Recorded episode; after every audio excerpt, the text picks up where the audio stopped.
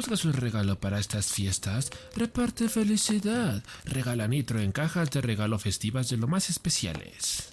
Ah, ¿Quién verga va a querer esa madre? Mejor un The Last of Us. Un God of War. Algo más acá, más digno. Y pues obviamente estos días se prestan mucho para andar eh, jugando videojuegos, viendo películas, viendo series. Seguramente el, el tiempo no faltará para sacar por ahí algún juego del cajón que nos haya quedado pendiente. Esos juegos que ponemos en el estante y que justamente en estas épocas desempolvamos porque nos quedó la espinita de sacar un trofeo más o de acercarnos más al platino, ¿no, Echemen? O, se enfría el juego por falta de contenido o por falta de, ganas realmente. Ya no sabes si lo estás jugando por costumbre o... Porque a mí, ah, yo, yo tengo un problema con los RPGs eh, y los juegos en general. Que es que yo tengo ese síndrome, ¿no? Ese síndrome completista de querer sacar los trofeos. Afortunadamente creo que ya lo superé un poco. Eh, porque recientemente estaba jugando God of War. Y llega un momento en el que entras a Niflheim, que es uno de estos, uno de los nueve mundos.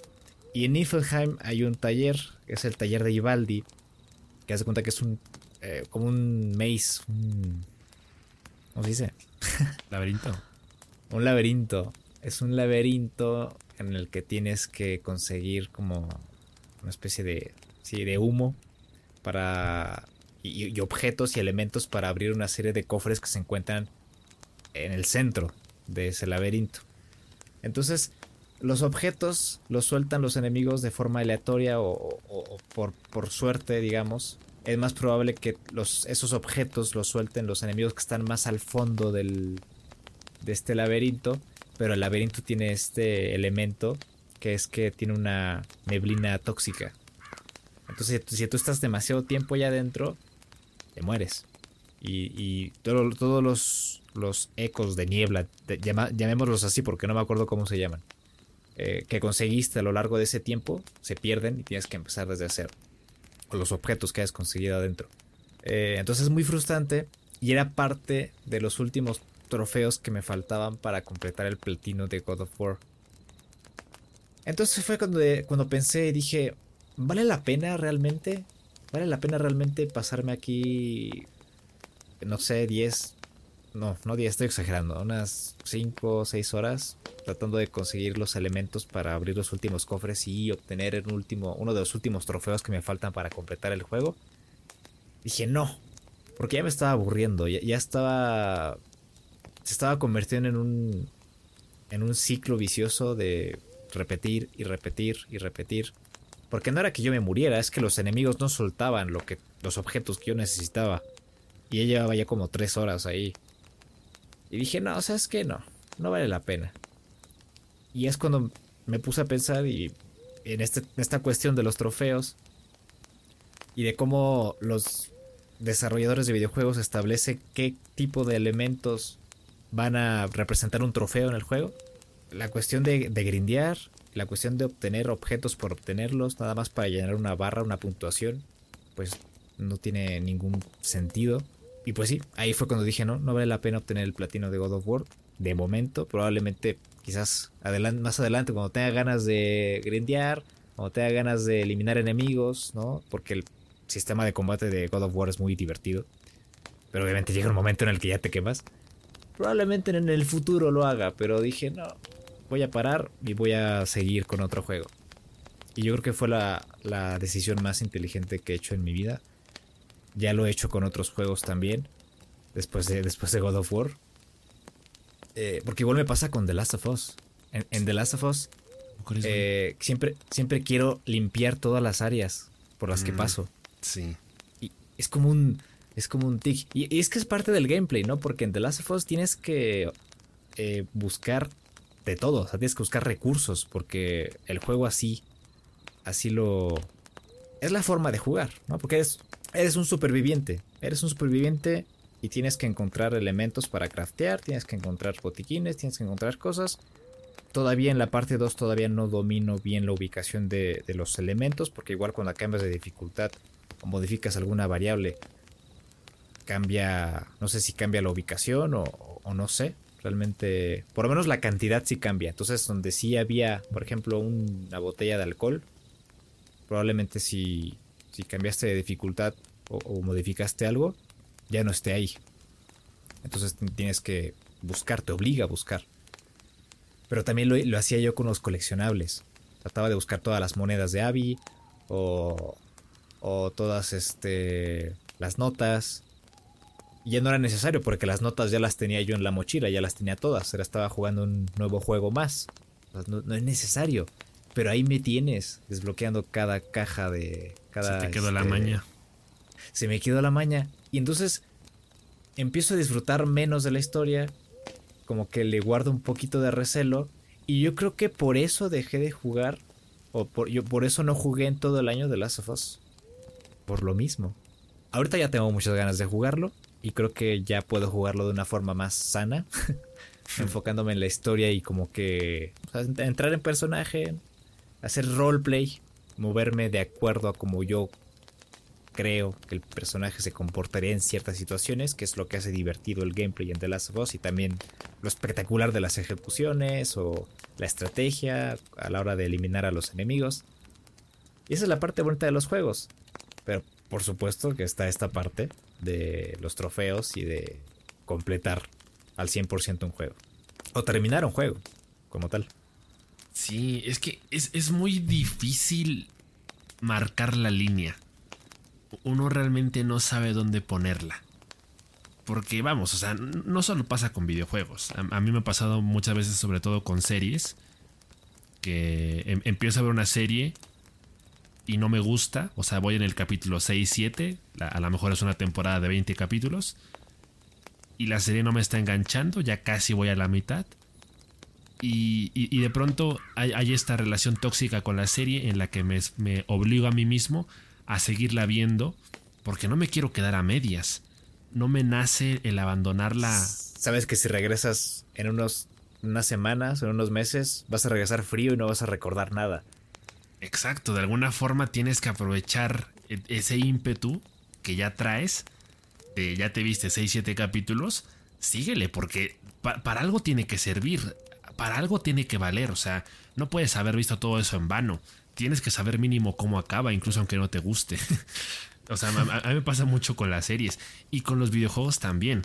Em, pero hay, una diferencia, o sea, por ejemplo, con los juegos eh, survival, ¿no? O sea, en el, caso de The Last of Us.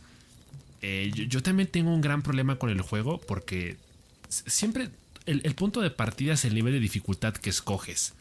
Porque también hay, esta parte, hay, hay, este tema implícito de que se siente bien, te sientes bien contigo mismo cuando aceptas un reto mayor, cuando por ejemplo lo pones en superviviente y, lo logras vencer, lo logras dominar. O sea, tú, vas por el reto porque al final del día juegos como ese pues no, te saben mucho, no se disfrutan tanto si te los pones por ejemplo en fácil. o sea, vas a disfrutar de la historia, sí, pero pues la, historia tiene que estar complementada por un factor de riesgo y por un, factor de dificultad que, te haga eh, sentirte inmerso en, ese mundo tan caótico y, tan peligroso. Entonces, eh, con el tema que comentabas tú de los, recursos, uno se vuelve muy obsesivo con el tema de buscar hasta en el último rincón para asegurarte de no dejar nada atrás, o sea, ni una sola bala, ni una sola venda, ni un solo ladrillo, porque sabes que en determinado momento puede ser muy importante y tener una bala, tener un ladrillo más, puede hacer la diferencia entre que te pases el nivel o de pronto estés ahí tres horas frustrado porque no tienes cómo. hasta llegar a un punto en el que el juego te empieza a ayudar y te empieza a dar estos suministros y más cuando es después de un punto de no retorno. Ya, no, ya no puedes regresar. Sí, ahí, es donde duele más el tema de ching, ¿por qué no, por qué no me puede tomar cinco minutos más para ver si no había algo que me pudiera servir para esta situación en concreto? Sí. Obviamente te vuelves muy, muy celoso con tus provisiones. las tienes ahí, o sea, las tienes contaditas. Cada bala cuenta, como dice el Joel. Entonces, por supuesto que, hay un tema que dentro del gameplay se vuelve un poquito tedioso y, te corta un, poco la inspiración. Este tema de estar buscando eh, en lugares casi casi ridículos o incluso regresar dos o tres veces al mismo punto para asegurarte de no, no haberte dejado nada en el camino. Porque ahí, es justamente eh, donde choca con la parte que tú mencionas. Eli no haría eso. o sea, si, esto fuera la vida real, o sea, sí pasas y sí ves, de, mínimo de reojo, o, sí buscas, pero en lugares en los que resultaría obvio buscar. O, por lo menos, o sea, en, algunos casos ni siquiera te meterías hasta el fondo a buscar. O sea, nada más bastaría con ver a lo lejos. Entonces, dentro del gameplay, se hace un poquito engorroso. Y, yo creo que le, quita un poco la, espectacularidad a la, historia en ese momento. El tema de, estar en, este tema obsesivo de buscar hasta la más mínima provisión porque tú quieres disfrutar de la historia y quieres eh, sentirte inmerso en, ese universo, pero pues también quieres completar el juego de, una forma en la que se sienta, se sienta bien, ¿sabes? Porque hay, un punto, hay un punto, hay un suave punto intermedio. Yo, por ejemplo, suelo poner mucho de ejemplo a Celeste. Celeste no es un RPG. Celeste no es, e, es un juego, es un plataformas en el que lo único que obtienes cuando progresas de nivel, cuando vas avanzando, es una progresión en la historia. Y salvo dos o tres veces en las que obtienes habilidades temporales. Pero como tal no hay una mejora del personaje. Progresar en el juego no significa otra cosa más que avanzar en el mismo. Entonces, eh, a mí, yo por ejemplo, lo he dicho, mi relación con Celeste es de amor-odio, porque yo siempre he creído que un juego tiene que ser divertido. Así que en el momento en el que te frustra demasiado, ya pierde su propósito y, empieza a ser eh, absurdo que lo sigas jugando. Entonces, para mí hay un suave punto intermedio en el que si por, si por un factor de suerte o por un factor de destreza te pasas el nivel, a lo mejor no a la primera, pero sí a lo mejor dentro de tus primeros 10 o 15 intentos. El diseño de niveles en celeste está hecho de tal forma que el jugador venga con la idea preconcebida de que se va a morir muchas veces, pero que morir justamente es lo que le va a ayudar a aprender a cómo pasar, a cómo seguir progresando y a cómo pasarse el nivel. Entonces, eh, pues obviamente, si dentro de esos primeros 15, 20, a lo mejor 50 intentos, porque también uno tiene que ir con, con esa paciencia y con esa mentalidad de que pues no te lo vas a pasar a la primera pero tiene que haber un tema de progresión. Tiene que haber un tema de estoy aprendiendo de mis propios errores y esto me está ayudando a superar el nivel. Y si dentro de esos primeros intentos lo logras superar, hay un nivel de satisfacción, de satisfacción enorme. Pero por el contrario, si de pronto llevas una hora en una sola parte, si llevas 200, 300 intentos, ya se vuelve frustrante. Y por más que completes el nivel, la satisfacción no va a ser suficiente para compensar esa frustración por la que ya tuviste que pasar. Entonces, regresando a The Last of Us, pasa un poquito lo mismo. Tú quieres asegurarte de llegar con las provisiones suficientes y necesarias para que no te resulte tan complicado progresar. Sabes que puedes morirte unas 3, 4 veces, pero tú esperarías que ya la quinta, la sexta, pues ya, ya se te pueda dar para no cortar el hilo de la historia, para seguir inspirado, para seguir inmerso en esa historia. A mí también me pasó con The Last of Us que si hubo partes que de pronto tuve que intentar a lo mejor más de 30 veces y por supuesto que me enojé. Eso me sacó completamente de la inmersión y, mi disfrute del, juego, de la historia como tal, disminuyó por un, por un tema de... En, donde el gameplay de pronto ya no complementa tanto la historia o a lo mejor pues tiene que ver el, tema de la destreza y de la habilidad. Pero pues como quiera son cosas que el propio juego te proporciona. Entonces son, cosas con las que inevitablemente eh, terminas generando este recelo de justamente por qué no me detuve un segundo más a ver si no había una, caja con balas. O, un, o una, botella de agua para hacer una bomba de molotov. Que en este momento me ayudaría muchísimo. Entonces, por ese tipo de cosas uno suele abandonar los juegos. Porque eh, cuando el nivel de frustración supera el de la satisfacción y el del disfrute, eh, e-, eso eclipsa mucho todo lo demás. Así que es, complicado. Y eso que ahorita ni siquiera hemos entrado como tal en el tema de los RPGs. O sea, ahorita estamos hablando de un plataformas como es el este, un survival como es eh, The Last of Us. Y, aún así, son juegos que dentro de su diseño de niveles se presta para que uno de pronto pase más tiempo del esperado y que ese tiempo deje de, sentirse como que realmente lo estás aprovechando. Sí, y, de, alguna, de alguna forma la industria nos ha empujado a tener ese tipo de prácticas, de querer completar algo, por ejemplo. Ya hablando de los coleccionadores y todo eso, o, de las secundarias en un RPG, por ejemplo. Sacan ahorita, ahorita es un suponer, ¿eh? Sacan ahorita el del Ring. Y después, en unos días, en unos meses, sacan un DLC. La sensación de tener que estar al, momento para poder jugar el DLC a la par que los demás es, una sensación que tuvimos cuando éramos jóvenes, cuando éramos chavos, ¿no? Que es como de, si no juego ahorita este, los demás van a estar hablando del juego y voy a estar fuera de la conversación y ya no me va a valer, ¿no? Porque en unas semanas el tema va a ser otro. Todo ese tipo de cosas condicionaron de alguna forma el cómo consumimos los juegos actualmente. En mi caso, por ejemplo, era completar los juegos, era terminar la historia lo más pronto posible, era el poder conocer el lore o la, la historia y los personajes a fondo, ¿no? Para ser el, el gamer, el, que más sabía de, del juego, del salón o, del círculo de amigos. Sí. Entonces, de alguna forma, de alguna forma eso te afecta tu, la forma en la que consumes los videojuegos y la forma en la que concibes el jugar un videojuego, ¿no? Porque ya no es más un juego, un, momento de ocio, sino que ya se convierte en un trabajo a veces, ¿no? Y es, y es agotador, es cansado. Y ahí es cuando dices, ahí es cuando te paras a pensar y dices, ¿qué estoy haciendo?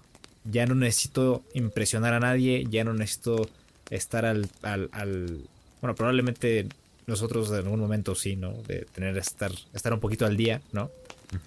Pero ya no tienes esa presión, ya no tienes esa, esa mentalidad infantil de tener que acabar todo porque si no te vas a quedar atrás y tus amigos van a saber más que tú. Pero somos resultado de todo eso.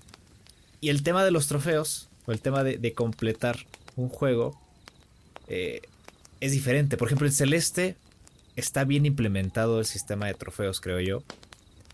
Porque los trofeos van a la par de que el, de que el jugador descubre contenido nuevo que tiene algún valor.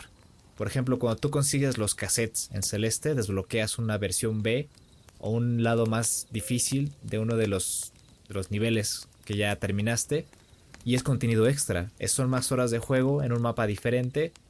Que es más exigente, sí pero es más satisfactorio, ¿no? Y es opcional, no tienes que jugarlo sí o sí. Entonces, todo ese tipo de elementos son, elementos bien implementados, son trofeos más... Eh, son trofeos gratificantes, son trofeos con utilidad, no como los trofeos de The Last of Us, tristemente, ¿no? De coleccionar monedas, coleccionar tarjetas. Las notas todavía te las paso porque te dan un poquito más de contexto y profundidad a la narrativa del juego, ¿no? Y los personajes, todo eso. Pero eso ya es mucho de. Eso ya es muy de. De un juego viejo. o sea, ese, tipo de coleccionables, ese tipo de trofeos, ya son de juego viejo, son de, de. de algo que ya debe quedar atrás y debe quedar enterrado. Porque el juego debe incentivar al jugador, a la persona, a por ejemplo también jugar de diferentes formas. Y eso también te ayuda a explorar un poco combinaciones de armamento o builds o, aproximaciones a la hora de enfrentarse a los enemigos. Un video por ahí comentaba el tema de Hades. Que los trofeos de Hades justamente te empujan a que cambies tu estilo de juego, a que pruebes diferentes armas, a que tengas diferentes aproximaciones al combate.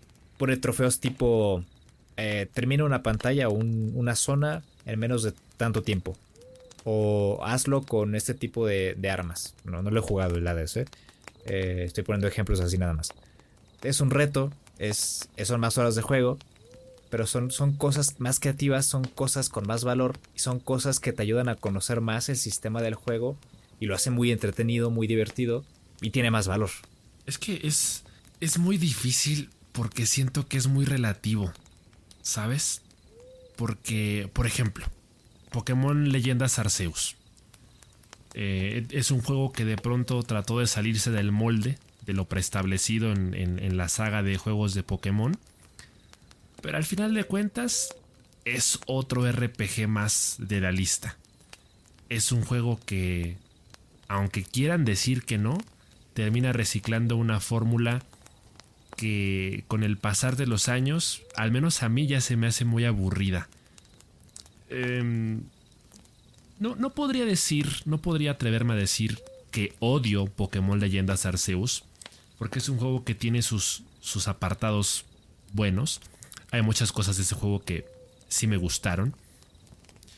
Pero sí, recuerdo que de pronto la, opinión popular de la gente, y yo coincido mucho con esa opinión, es que Pokémon Leyendas Arceus se siente a grandes rasgos como un proyecto escolar son un montón de tareas que tienes que entregar. Una lista, sí. Y lo peor de todo es que casi todas esas tareas se hacen exactamente de la misma forma. De entrada, a mí nunca me ha gustado el concepto de atrápalos a todos. Yo odio que los juegos de Pokémon te obliguen a atraparlos a todos. Yo siempre he odiado ese concepto, porque la realidad del asunto es que no todos los Pokémon me gustan. ¿Sabes? Sí. Y al final de cuentas, solo puedes tener 6 en tu equipo. Así que ¿para qué quieres 200, 400, 500 Pokémon en una caja, en una computadora? ¿Por qué te obligan a atrapar Pokémon que ni siquiera te gustan? Que, que no te gusta su diseño, que no te resultan útiles, que no aportan absolutamente nada al juego sino simple y sencillamente tachan una casilla de, ah, ya lo tienes, felicidades. Chido, güey. Y, ajá. O sea, lo peor de todo es que Pokémon Leyendas Arceus te vende la idea, te vende el concepto de que hay un montón de maneras novedosas y súper interesantes de cómo atrapar a los Pokémon. Porque conforme tú vas atrapando a los Pokémon, vas obteniendo más información sobre ellos que vas agregando a la Pokédex y entonces, por ejemplo, tú ya sabes qué comida le gusta a ese Pokémon. O tú ya sabes, este, si son Pokémon que suelen andar en manada. O, sabes en, qué regiones pueden aparecer. Entonces tú de pronto tienes a la mano eh, eh, este listado de opciones de qué puedes hacer para atraparlos. Por ejemplo, ya sabes que su fruta favorita es el, el plátano o algo. Ah. Y dices, ah, y dices, ah, pues se lo voy a aventar para que sea más fácil atraparlo. El, juego te vende eso como mecánica. Te vende eso como algo innovador. Como de, ah, tienes que estudiar bien y tienes que estar, tienes que tener el Pokédex a la mano para saber cómo vas a atrapar cada Pokémon. Pero ¿sabes cuál es la realidad? Que al final del, al final del día no es necesario. O sea, tú le avientas la, la Pokébola una o dos veces y, de pura chiripada, eh, la puedes terminar atrapando sin hacer absolutamente nada más. Así que la información sobre qué fruta le gusta, o sobre con qué objeto va a ser más fácil atraparlo, o, incluso sobre qué pokebola eh, tiene más probabilidades de, capturarlo, porque hay estas pokebolas que son para Pokémon pesados, hay pokebolas que son para Pokémon livianos, hay pokebolas que son para Pokémon tipo insecto, tipo agua. Pues, ¿qué crees? Que al final una pokebola, la normalita, te sirve para atraparlos. Y entonces, ¿para qué, ¿para qué necesitas todo lo demás? Es, se vuelve muy tedioso, se vuelve muy aburrido estar siempre haciendo lo mismo y que el juego te venda la idea de que hay un montón de formas diferentes de cómo hacerlo y, que tienes que teóricamente dominar eh, y, aprenderte eh, eh, esos objetos y esa información. Pero al final del día es completamente inútil. O sea, por ejemplo, Pokémon, eh, este Pokémon Leyendas Arceus tiene una mecánica en donde tú, tú le puedes pagar a alguien para que te haga más grande el zurrón. Para que te haga más, más grande la, la, bolsa de objetos, la mochila, para que te quepan más cosas. Y, y, yo, o sea, terminé el juego, terminé la historia principal, por lo menos la primera parte. Jamás lo llenaste. Y no, o sea, sí, sí lo llené. ¿Ah, sí? lo llené, pero pregúntame cuántos de esos objetos ocupé. Pregúntame cuántos me fueron útiles. O sea, yo constantemente este, incrementaba la capacidad del zurrón para tener más objetos, porque yo en una primera instancia los recolectaba y decía, ah, esto me puede ayudar en algún momento. O sea, porque le leía la descripción del objeto y decía, ah, sí, puede ser útil, puede ser y, puede servir para algo. O sea, en, una primera instancia me parecía que eran útiles. Pero te digo, al final, ¿para qué me sirve craftear eh, X comida? ¿Para qué me sirve craftear X pokebola? ¿Para qué me sirve craftear eh, X poción? Si se vuelve completamente innecesario al final del día. O sea, el, el, gran error para mí que, que, que, que, comete Pokémon Leyendas Arceus es que simplificaron muchísimas cosas y a grandes rasgos es un juego muy fácil. Muy, muy fácil. O sea, te, te, lo da todo peladito y en la boca. Entonces, ¿para qué lo haces RPG? ¿Para qué lo haces este mundo abierto? ¿Y para qué eh, pones todas estas tareas a cumplir si realmente no aportan en nada?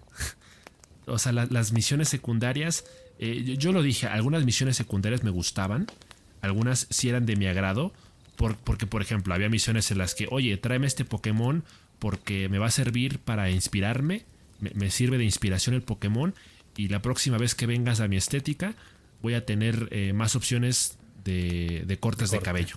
Ajá.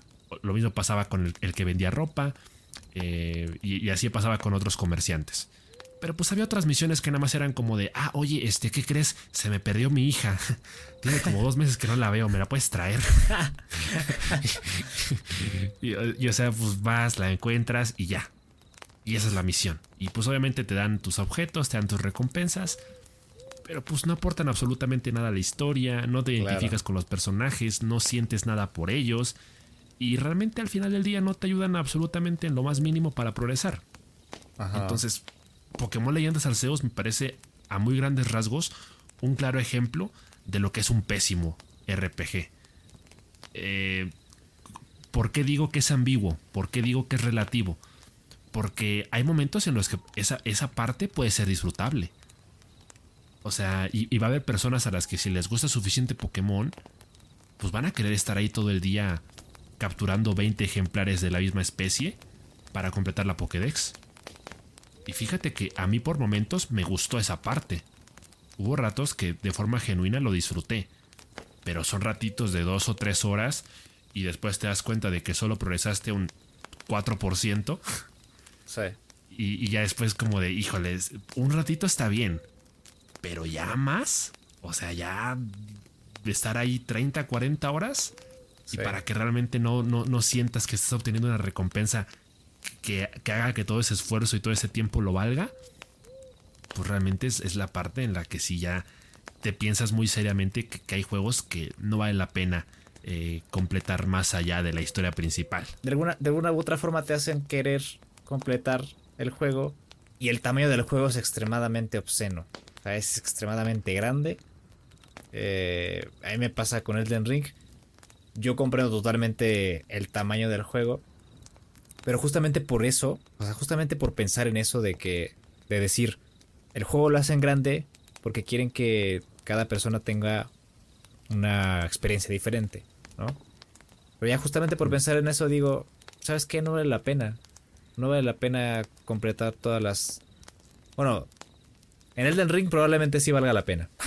probablemente sí, sí valga la pena porque en Elden Ring cada jefe que vences, cada eh, quest que tomas tiene un impacto fuerte en, el, al final de la historia o el camino que toma el personaje a lo largo de la historia o te provee de elementos importantes o muy útiles. O sea, ahí está la, el, el, el, premio, ahí está el premio. Ahí va a estar un premio que te espera que es equivalente al esfuerzo. Bueno, la mayoría de veces, la mayoría de veces es equivalente al esfuerzo que has hecho para llegar ahí. Y eso está, eso es, eso es la parte buena, ¿no? Y por eso es que es un muy buen RPG y es por eso que es juego del año. Pero hay veces, como, como la, la que tú comentas, en la que el contenido extra no, no te provee de cosas útiles o no te da nada más allá de una barra al 100%, ¿no? O al 102%, que a veces así pasa. Eh, y yo creo que hasta el momento, hasta, el día de hoy, uno de los juegos que, que siento que tiene un buen balance eh, es Hollow Knight. Las utilidades que tú puedas encontrar como jugador a lo largo del juego y en el mapa van a la par de la historia. A la par en la que tú vas eh, progresando en la historia y avanzando en el juego. Todos esos elementos están ahí. Y los, las áreas a explorar están bien delimitadas. Están bien delimitadas. Y si tú te tomas un desvío o encuentras un hueco por el cual cruzar, vas a encontrarte con un elemento muy útil. Y la gratificación es muy grande cuando, cuando llegas a... cuando cumples tu objetivo en Hollow Knight los objetos o los elementos que tú obtienes son o para mejorar tu, tu capacidad de recolectar almas o tu nivel de vida o los golpes que puedes recibir, este, habilidades para la espada, movimientos especiales. Son cosas que son verdaderamente útiles y te pueden sacar de aprietos en un sinfín de situaciones. Y por supuesto, si quieres más de Hollow Knight y quieres explorar Hollow Nest en su totalidad, sin duda vas a tener mucha diversión porque vas a encontrar más objetos, vas a encontrar eh, un montón de jefes muy bien diseñados y te lo vas a pasar bien. En la run que hice, o sea, esta primera vez, esta primera vez que jugué Hollow Knight, lo jugué así, tranquilo, tomándome mi tiempo, sin estresarme, sin querer completar todo, de a tranquis llegué al 73% de, del juego, completado. Ahí me parece que hay un 112%.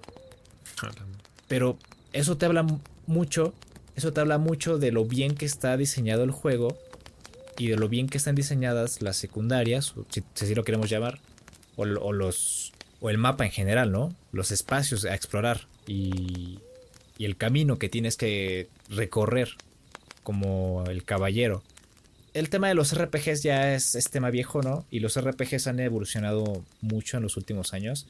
Eh, yo la verdad eh, encontré muchas cosas gratas en Horizon Forbidden West, por ejemplo.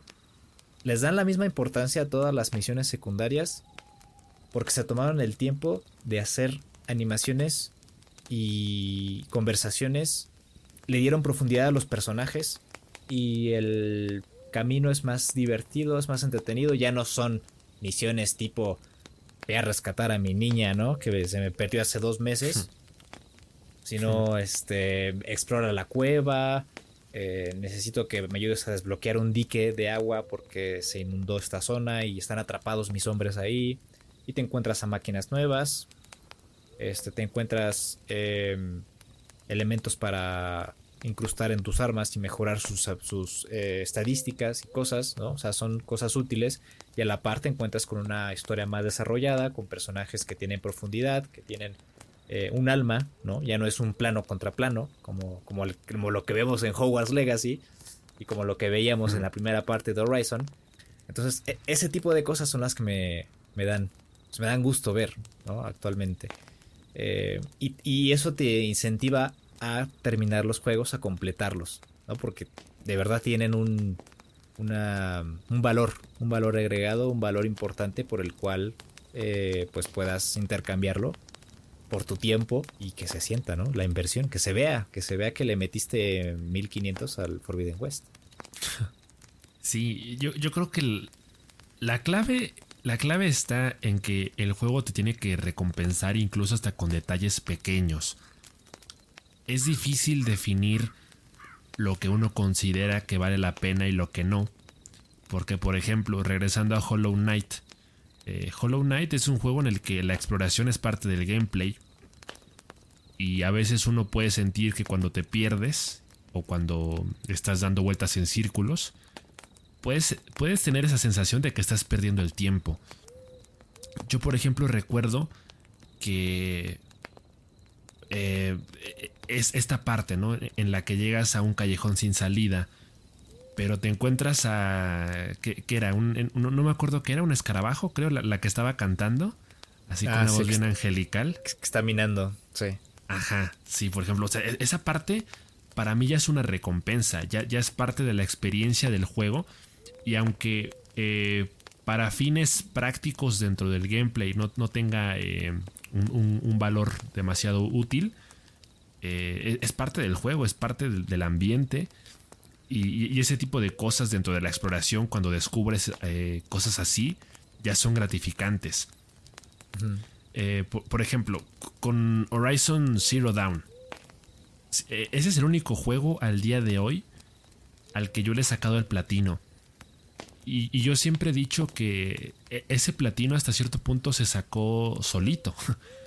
Porque si bien es cierto que fueron más de 100 horas, incluyendo el DLC, yo, yo realmente disfrutaba mucho el proceso de completar los trofeos. Porque incluso, aunque de pronto hubiera misiones muy absurdas, como encontrar estas figuritas de madera, por ejemplo, o las tazas eh, ese tipo de cosas de pronto dices, ¿para qué? O sea, son solo objetos que van al inventario, solo puedo verlos cuando me meto al menú, de otra forma, y no tienen ninguna utilidad, no, no le agregan eh, trasfondo al juego. Sí, solamente son tienes solo este recurso y moneda para comprar otras cosas, ¿no? Sí, sí, al final de cuentas son cosas que haces por el trofeo por sí mismo. Realmente, si no fuera por eso, no te interesaría. Entonces, la cosa es que esos intermedios, e, e, esos viajes, porque digamos que si ya entramos en detalles muy específicos como lo que es la movilidad o el combate, eh, se siente muy bien controlar a Aloy en, en Horizon Zero Dawn. Y el, y el combate a mí, para mí es muy satisfactorio. Yo no me aburro del combate en Horizon Zero Dawn. Sí, no. Yo podría estar horas combatiendo máquinas y probando distintas formas de vencerlas. Te vas a cagar con Forbidden West. o, por ejemplo, el, andar cabalgando por ahí, eh, por, el, por el cerro. Esas cosas por sí mismas ya son, ya son entretenidas.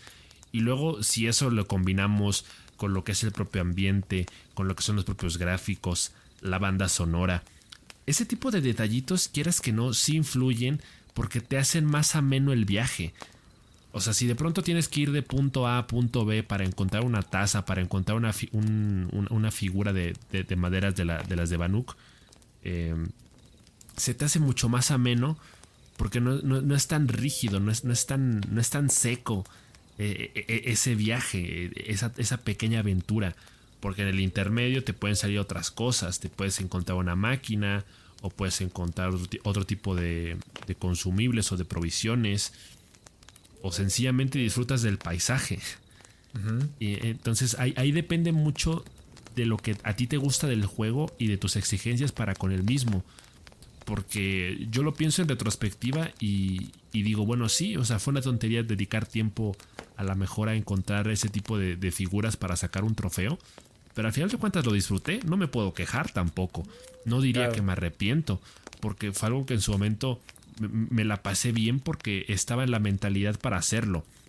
Yo me había propuesto completar el platino, porque lo he dicho varias veces, de alguna forma yo sentía que se lo debía al juego, por un tema de, mis periodos de inactividad con el mismo. Y al final yo me quise también desquitar y, dije, no, o sea, le tengo que sacar el máximo provecho, pero ni siquiera es que me sintiera obligado a hacerlo. Lo hice con ah. gusto porque realmente eh, disfrutaba, disfrutaba jugar. yo, no, yo no me cansaba de, de Horizon Zero Dawn. Y, por eso hay juegos que, aunque de pronto tengas estas, estos trofeos que son muy absurdos, que realmente no aportan nada, puedes terminar disfrutando la experiencia. Entonces, tienes, no necesitas tanto contenido en, un videojuego para que sea más entretenido. No, es poner misiones por ponerlas, pero creo que sí tienes que adornarlo bien. O sea, los detalles pequeños cuentan muchísimo. Porque si haces un RPG en, en mundo abierto, me parece que sí es muy importante que las misiones secundarias vayan hasta cierto punto de la mano con la misión principal y que las cosas que recolectas dentro del juego tengan algún valor. Eh, que realmente les puedas dar algún uso. Entonces yo creo que esa, esa, también es la clave. Y también pues es un tema de paciencia. Yo creo que hoy en día, pues lo que tú comentabas, o sea, de pronto nos abrumamos un poco y nos queremos terminar X juego en, en, cierto tiempo determinado. Porque no queremos que nos gane el tiempo. O sea, no, no queremos que de pronto pasen las semanas y salga eh, el otro juego nuevo que también estabas esperando o que de pronto, como tú decías, que salga el DLC de ese mismo juego que estás jugando y de pronto ya quedarte fuera de la conversación. Es, eh, eh, eso sí tiene un peso. Por supuesto que de, cierta forma sí, sí te importa un poco. Y pues bueno, esa es un poco la parte negativa porque yo preferiría que cada quien pudiera jugar a su ritmo sin, sin absolutamente sentir en ningún momento esa presión. Por supuesto que eh, ese tiempo, esas épocas en las que uno podía viciar juegos y, explotarlos al máximo, exprimirlos hasta la última gota, ya quedaron un poquito atrás porque yo creo que también, o sea, por ejemplo, cuando éramos niños, si de pronto nos pasábamos al 100% un juego, yo creo que también era en primer lugar porque éramos menos exigentes, porque a lo mejor disfrutábamos con el simple hecho de estar jugando, aunque no le viéramos mucha utilidad a lo que estábamos haciendo. Pero lo disfrutábamos porque no nos deteníamos a pensar en eso y porque también pues no, no es como que tuviéramos un juego nuevo cada rato o en, todo caso las posibilidades de comprarlo. Entonces e, e, e, eso cambia conforme vas creciendo. De pronto ya es un tema de, de, querer estar ahí a tiempo para tener el juego nuevo desde que sale. Entonces te haces un calendario y te presionas a ti mismo porque de, pronto, por ejemplo, yo, yo con el Sonic Frontiers, pues el juego salió el 7 de noviembre, ya tiene más de un mes que salió. Yo sé que no falta mucho para que salga el Hogwarts Legacy. De hecho, lo acaban de retrasar, afortunadamente. Sí. Lo, lo retrasaron. Y entonces ahí es como que ya me aliviané un poquito. Ya me quitaron un poquito esa presión de encima. Pero aún así, eso no quita el hecho de que uno siempre tiene esta presión constante de que este juego me lo tengo que acabar en menos de dos meses porque ya en enero sale el otro que también quiero jugar. Y, ah. es un poquito complicado vivir con ese ritmo. En mi caso, yo volví a jugar God of War, por ejemplo, porque yo sabía que venía el Ragnarok. Eh, pero llegó el momento del lanzamiento y yo no tenía dinero. Porque sí tiene su parte molesta de tener que esquivar los spoilers. ¿no? De tener que estar ahí en una esquina este, oculto, de tener que hacer mi trabajo, ¿no? Que es buscar memes y tú te atreviste a hacer un meme de God of War. Eh, tener que estar con cuidado, con los ojos ahí este, medio tapados, tratando de no spoilearme nada. Esa es la, parte que pesa, esa es la parte difícil. Pero yo creo que ya pasó ese umbral entonces ya se relajaron un poquito las cosas. Un poquito, un poquito, no del todo. Entonces, como que ya pasé, ya estoy de salida por ahí. Y ya, ya va a llegar el momento en el que lo pueda comprar.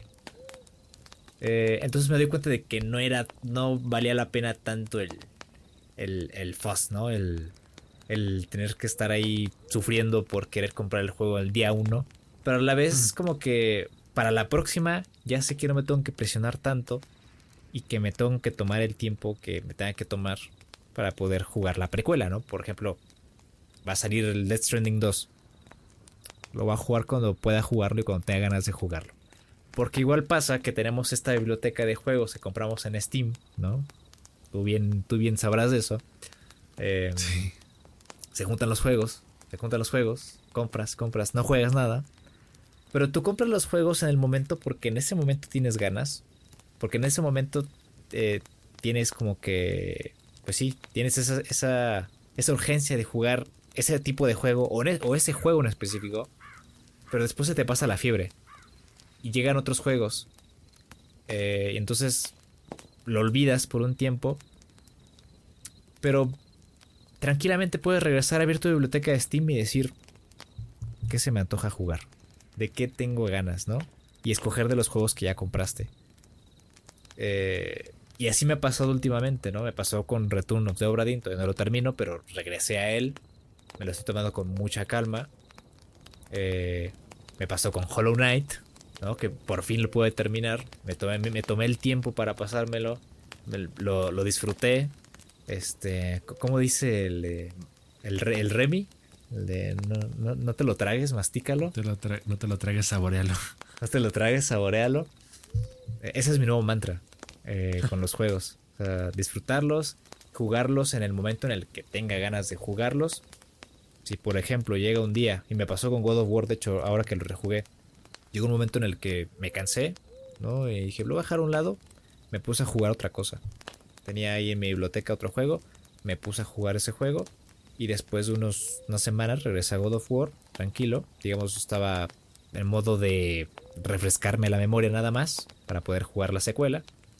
Eh, ya regresé con toda la calma y no hubo ningún problema. Yo creo que esa es la forma eh, para poder al mismo tiempo jugar y disfrutar. Porque ese es, el, ese es el objetivo de los videojuegos, que lo disfrutes. Y a la par poder terminar todos esos juegos que dejaste a un lado. Porque ese es otro tema. ¿Cuándo dejas un juego a un lado? ¿Cuándo es, ¿Cuándo es buen momento para decidir dejar un juego a un lado? Para ti, ¿cuál es? Yo sé que a veces a ti te cuesta terminar juegos. Sí. Eh, yo sé que a ti te cuesta mucho terminar los juegos. Entonces, después de toda esta reflexión, ¿cuál sería para ti el mejor momento para dejar, agarrar y decir, oye, ¿sabes qué? Voy a dejar este juego, lo voy a dejar un rato y probablemente lo vea en unos meses? Pues yo creo que es desde el momento en el que te lo preguntas. Porque muchas veces te haces la pregunta y, es como de, mm, ¿ya debería dejarlo o no? Y, empiezas a, pensar en todas las cosas por las que a lo mejor sí tendrías que seguirlo jugando. A lo mejor te, sientes forzado a seguirlo por un tema de continuidad. Porque no quieres perderle a lo mejor el hilo a la historia o, a lo mejor últimamente ya tenías eh, dominada a la perfección cierta mecánica, tus destrezas del juego habían mejorado muchísimo y no quieras a lo mejor perder ese ímpetu. Pero desde el momento en el que te lo preguntas ya estás dudando. Entonces ahí prácticamente ya tienes media respuesta.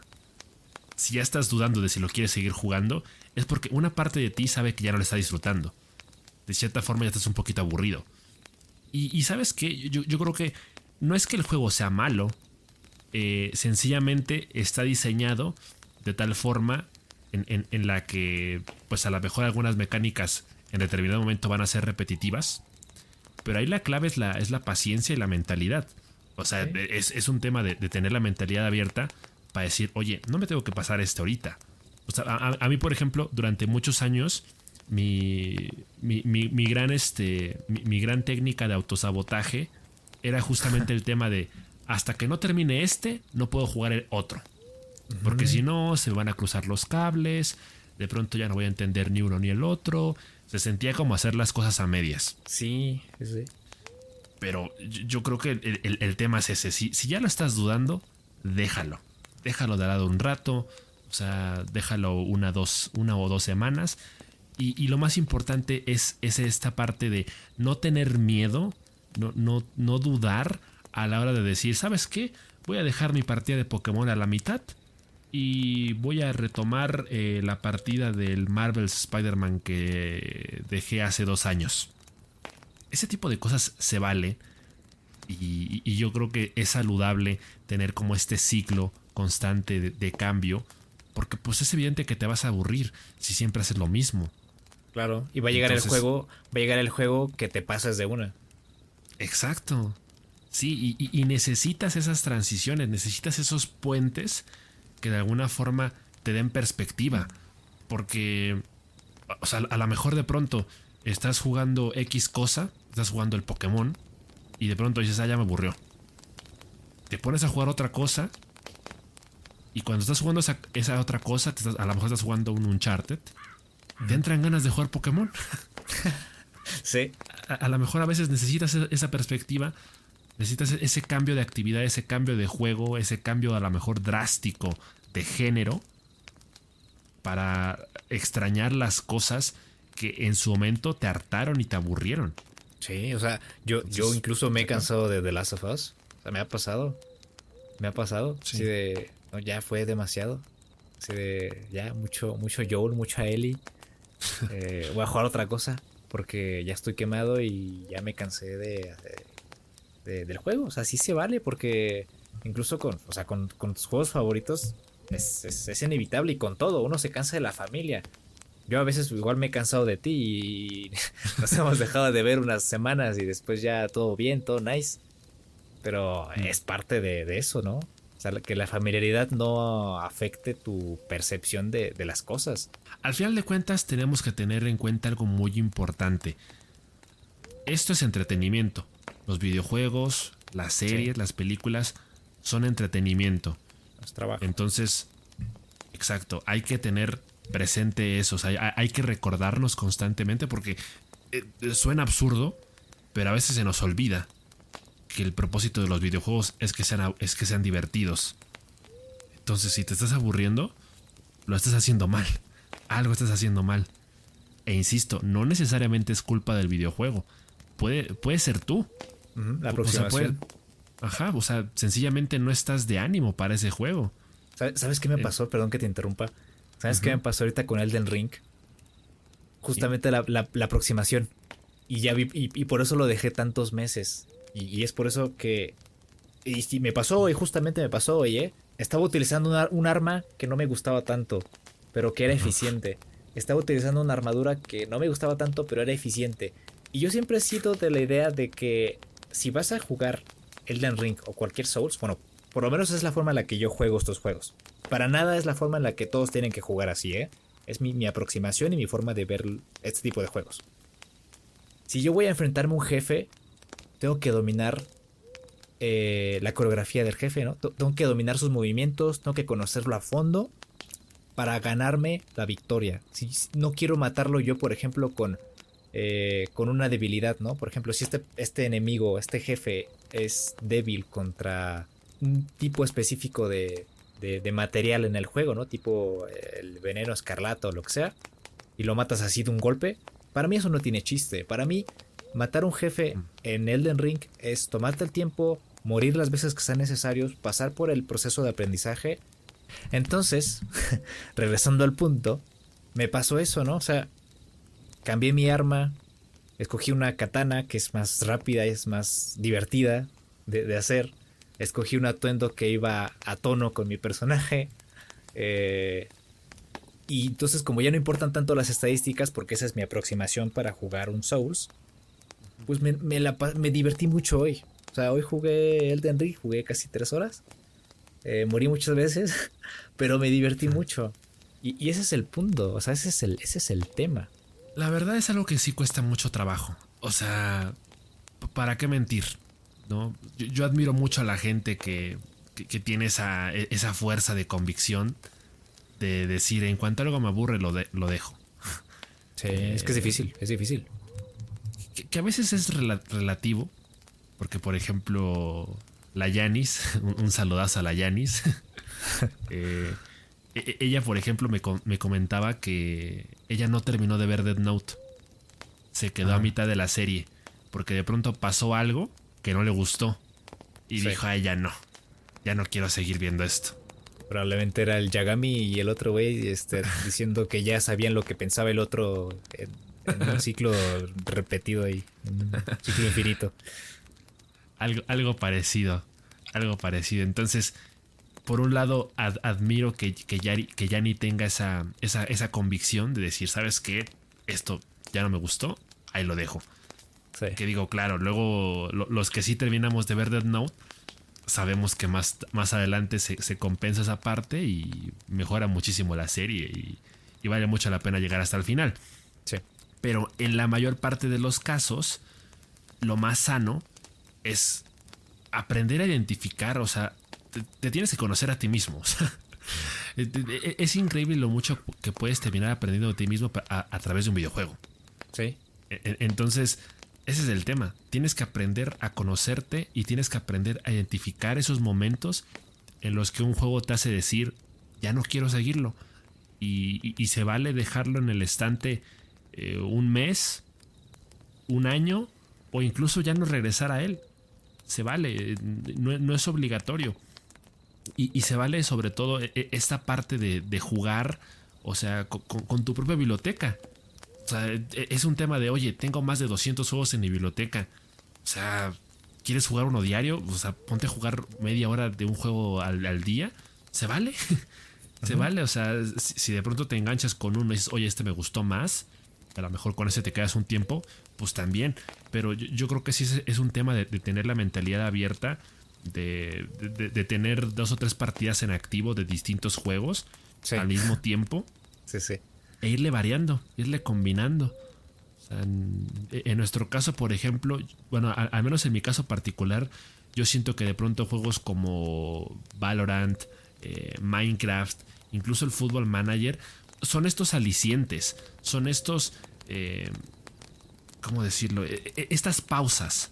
Son juegos que sirven para, para poner en perspectiva las cosas y hacer pausas de decir, ¿sabes qué? Ahorita quiero una experiencia de estas que son gratificantes a corto plazo.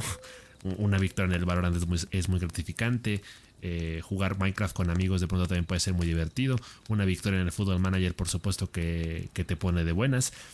Entonces, a veces necesitas eso, necesitas poder combinarle, necesitas paciencia y mentalidad abierta para que un juego que en determinado momento te empieza a parecer exhaustivo, quizá en otro momento te pueda dar la diversión y el placer que en un principio te dio. Incluso pasa que estás jugando algo y te entran ganas, pero te entran unas ganas así fuertes de querer jugar otra cosa.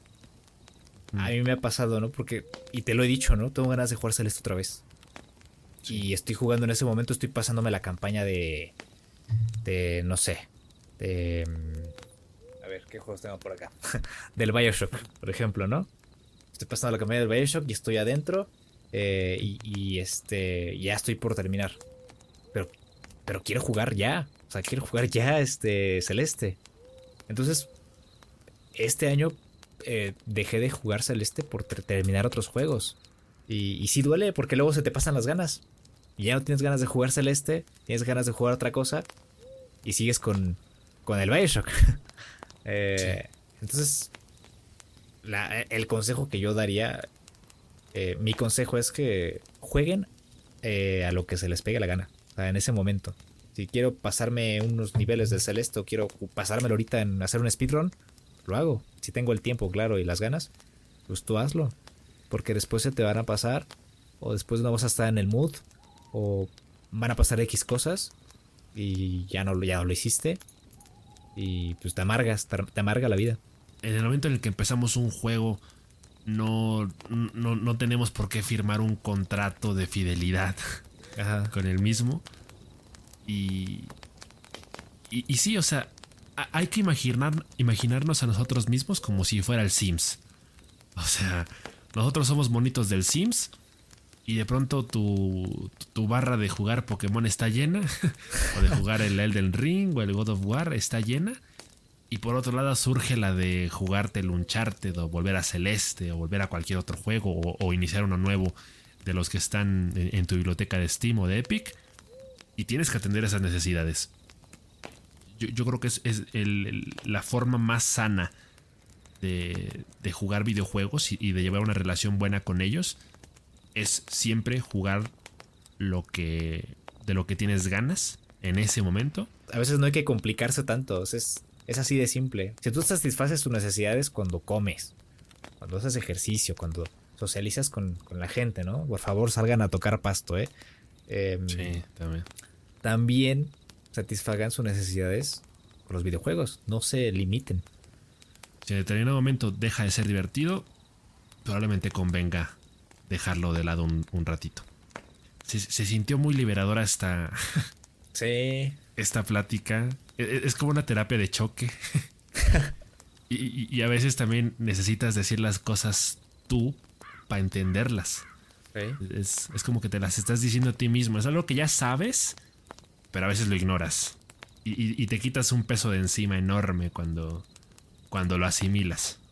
Porque te, te, sientes más libre, o sea, como que puedes disfrutar más de los videojuegos ahora que mentalmente te, liberas de estas cadenas de, oye, sí, cierto, no tengo por qué casarme con este juego, no, no tengo por qué terminarlo ahorita ya y, esperar hasta que lo acabe para jugar otro. Que no se diga que no aprenden cosas aquí en el podcast, ¿eh? O sea, que aquí no nada más es de jajas y jejes y jujus. Claro. Porque ese tipo de cosas, esta cosa me cambió la vida. O sea, esta reflexión me acaba de cambiar la forma en la que me relaciono con los videojuegos. Eh, ya hablaremos más a fondo después de los trofeos y de, todo ese tema, porque igual es una cuestión eh, eh, muy fuerte. Es muy liberador pensar en, que aprendiendo a jugar. Ajá, aprendiendo a jugar. a veces, mira, dejen, ustedes dejen de aprender a aprender en la escuela, güey. Es aprendiendo a jugar, aprendan a jugar. Ya después juegan. Hasta aquí entonces el podcast de esta noche. Muchas gracias por escucharnos otra semana más. Eh, casi se me olvida, ya casi lo dejo pasar. Únanse al servidor de Discord, por favor. Eh, tenemos wallpapers, hay, hay, beneficios, tenemos ofertas de Steam, tenemos noticias.